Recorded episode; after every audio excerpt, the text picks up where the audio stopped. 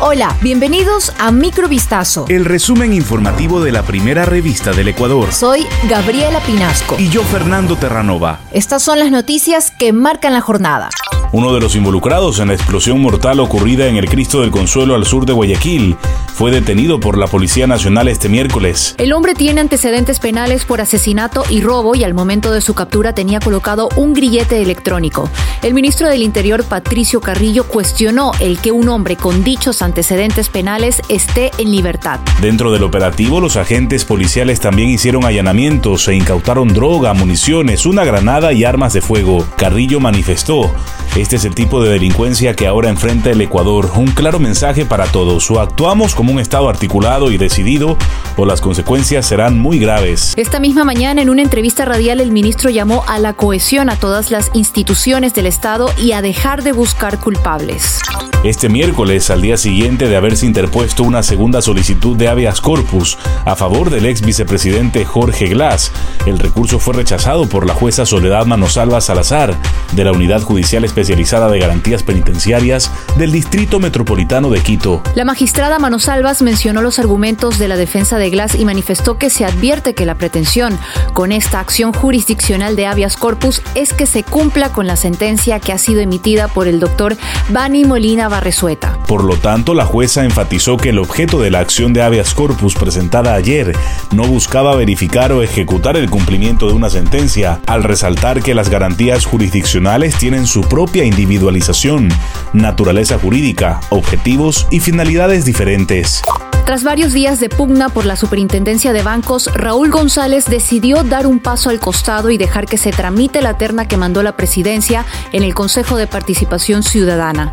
Además, hizo un llamado al diálogo entre la Asamblea y el Ejecutivo. En una entrevista radial dijo que no haría nada desde el punto de vista jurídico.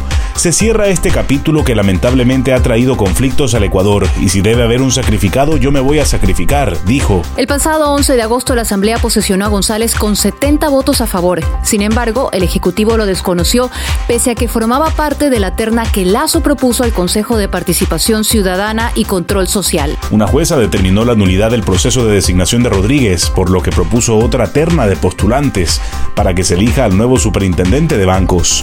La cúpula de las Fuerzas Armadas desconoce la presunta revocatoria de visas estadounidenses no inmigrante a 18 oficiales de alto rango, la mayoría de ellos miembros de la Marina. Mediante una rueda de prensa, el jefe del Comando Conjunto, Nelson Proaño, se refirió a la medida que emprende el gobierno de Estados Unidos como parte de la lucha anticorrupción en Ecuador. Proaño enfatizó que las Fuerzas Armadas respetan la decisión soberana de los estados de derechos democráticos respecto al otorgamiento o revocatoria de visado. En una entrevista exclusiva, publicada en Vistazo, el embajador de Estados Unidos Michael Fitzpatrick manifestó que su país seguirá colaborando con Ecuador para aumentar la transparencia y el Estado de Derecho, combatir la corrupción, luchar contra el narcotráfico y aumentar la seguridad ciudadana.